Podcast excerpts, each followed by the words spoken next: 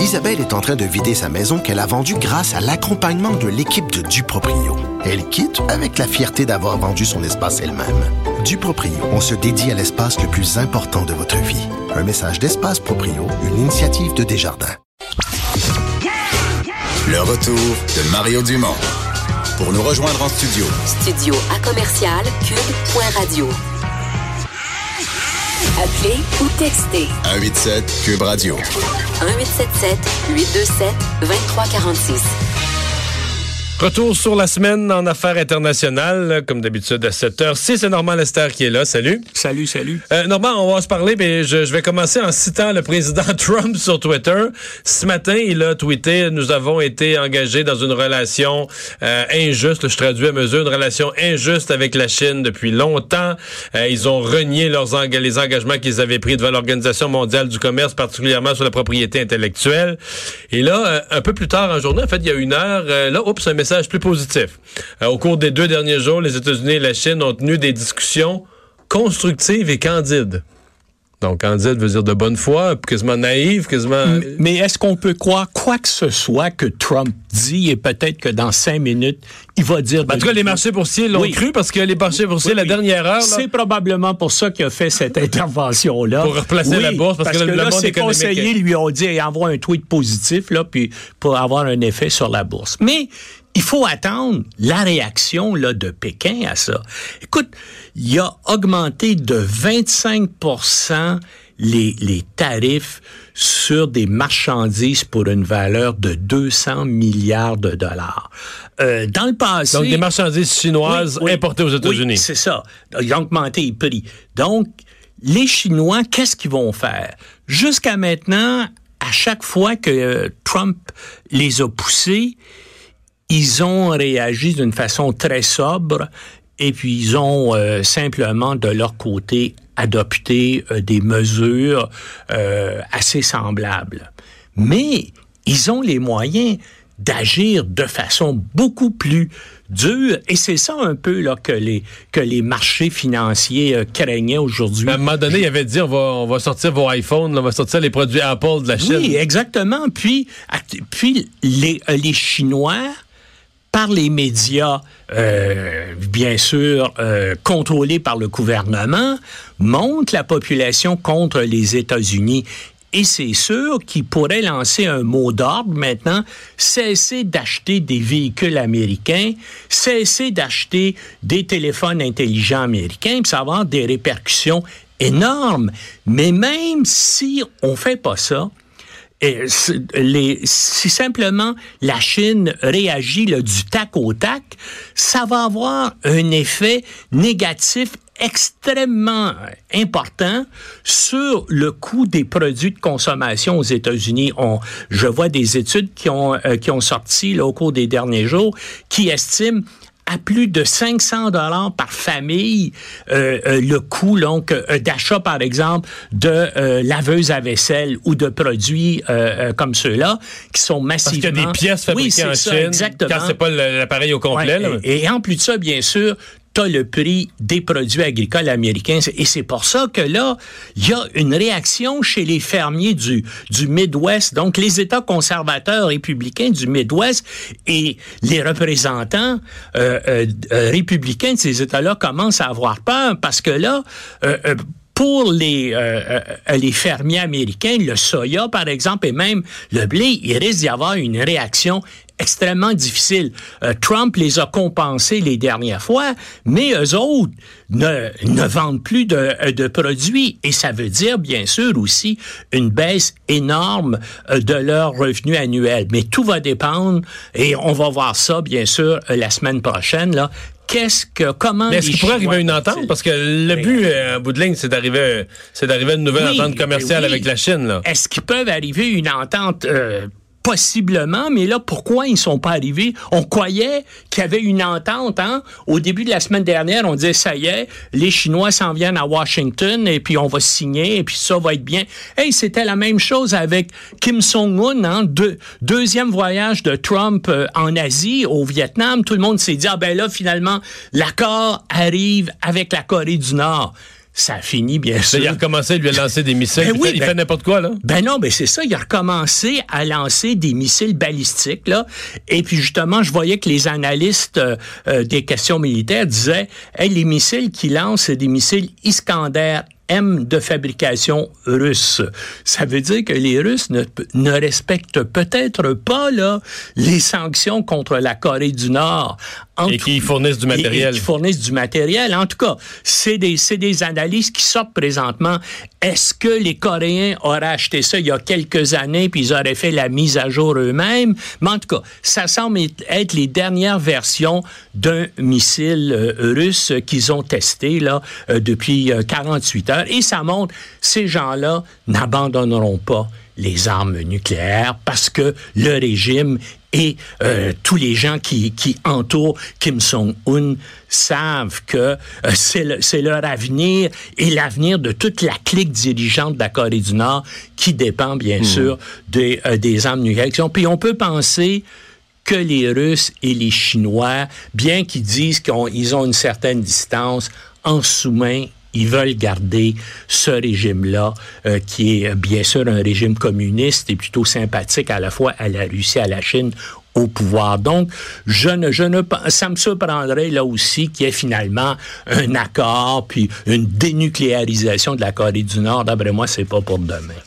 Euh, Normand, euh, lorsqu'il y avait eu l'assassinat du journaliste Khashoggi, bon, visiblement par les, les services secrets saoudiens, ça s'était passé à l'ambassade là, à Istanbul. Tu nous avais parlé d'un dissident saoudien qui vit au, euh, au Québec. Omar Abdelaziz. Est- Est-il en danger aujourd'hui encore? Ben, c'est ça. Ben, c'est Time Magazine, il y a 48 heures, qui a sorti un scoop en disant la CIA vient d'annon- de, de, euh, il, y a, il y a deux semaines, a, a- a avisé les trois principaux dissidents politiques saoudiens sur la planète, dont Omar Abdelaziz, qu'ils sont menacés. Même les services de sécurité. Même en vivant au Québec, être Même en vivant au Québec, euh, euh, vers le 25 avril, les services de sécurité fédéraux l'ont pris sur leur protection. Ils l'ont, ils l'ont mis, ils l'ont caché littéralement. Comme il y a un autre dissident euh, euh, saoudien qui était en Norvège, qui a aussi été sous la protection des services secrets norvégiens. Et il s'est passé la même chose avec un autre dissident aux États-Unis. Et ces trois-là, Mais celui-ci au, au- au Au- au Québec, en plus, il connaissait personnellement ben Khashoggi. oui, Khashoggi. oui, puis c'est probablement euh, dans parce qu'il avec parce qu'il avait fait des échanges de, de courriels avec Khashoggi. C'était un de ses principaux collaborateurs qui se préparait à lancer une campagne de dénonciation contre le gouvernement saoudien. Et c'est Et contre le prince. et contre le prince euh, euh, Mohamed Ben Salman. Et c'est à ce moment-là que Khashoggi a été tué. Et même les Saoudiens lui ont, lui ont demandé au, à, à Omar Abdelaziz passez donc au- à notre ambassade à Ottawa, on aurait des choses, il y aurait, on aurait besoin de discuter Penses avec qu'il aurait osé faire la même chose dans Ben la- non, ben, non, pas à Ottawa, Je, le sais pas, fait cas, on, leur a pro- on lui a proposé, on lui a demandé de venir à Ottawa, à l'ambassade saoudienne. Moi, je lui ai parlé au téléphone. Et puis, bien sûr, lui, il n'a pas voulu y aller. Ben, il il s'est méfié. Mais euh, Khashoggi est allé, puis euh, bien sûr, il, a eu la, ben, il a eu la tête tranchée au moins, puis il a probablement eu le corps dissous euh, dans de l'acide, en tout cas. Mais là, il y a encore un danger, puis on a dit à, à Omar Abdelaziz, aux deux autres, attention, vérifiez les pays où vous allez. Si ces pays-là ont des liens étroits avec l'Arabie saoudite, n'y allez pas. Et euh, assurez aussi la protection de vos téléphones intelligents et du matériel électronique, parce que c'est comme ça qu'ils avaient découvert qu'il y avait, qu'il y avait, on- qu'on se préparait à amener une campagne sur le net contre le prince MBS, c'est parce qu'ils avaient introduit un logiciel espion sur son téléphone intelligent ici au Québec. Hein, et, c'est pour ça que Khashoggi a été tué. Donc là, il y a une menace contre des dissidents. Puis Omar Abdelaziz, là, c'est pas simplement un dissident quelconque on est, c'est le principal influenceur politique de l'opposition saoudienne sur le net. Donc, il y a des centaines de milliers de personnes là, qui suivent ses commentaires sur YouTube. Tout le monde, évidemment, si vous parlez euh, euh, arabe, vous pouvez euh, voir, voir ses commentaires, mais il a un site où il fait régulièrement des commentaires, je pense au moins une fois par, euh, une fois par semaine, bien sûr, qui sont contre le régime saoudien, puis qui accusent le prince MBM, bien sûr, d'être l'auteur du meurtre de Khashoggi. Alors, en tout cas, pour l'instant, euh, la menace directe a été, euh, semble-t-il, écartée parce que là, maintenant, euh, la protection rapprochée a cessé. A, a, cessé. Ben, il est à Montréal et il vit aussi à Sherbrooke. Euh, c'est pas clair, puis on veut pas dire exactement, mais il était euh, euh, au collège euh, qui est près de... Il enseignait à Bishop. Oui, à Bishop. Il, était, il enseignait à Bishop, mais là, il, il, avait, il était revenu à Montréal pour sa propre protection, mais là, c'est, c'est pas clair entre Sherbrooke et Montréal où il se trouve. Est-ce que les Américains vont de vous préparer des, des interventions militaires à la fois en Iran, avec ce qu'on a vu cette semaine, et au Venezuela? En tout cas, euh, l'ambiance est au vote en guerre à Washington. Euh, il y a eu la semaine dernière une réunion à la CIA de tous les principaux responsables diplomatiques, militaires et des services secrets américains en vue de configurer là une, une approche euh, coordonnée face à, à l'Iran. On le sait actuellement que le porte-avions Lincoln et une escadre qui vient de traverser le canal de Suez, qui se dirige vers le golfe Persique et le détroit d'Ormuz.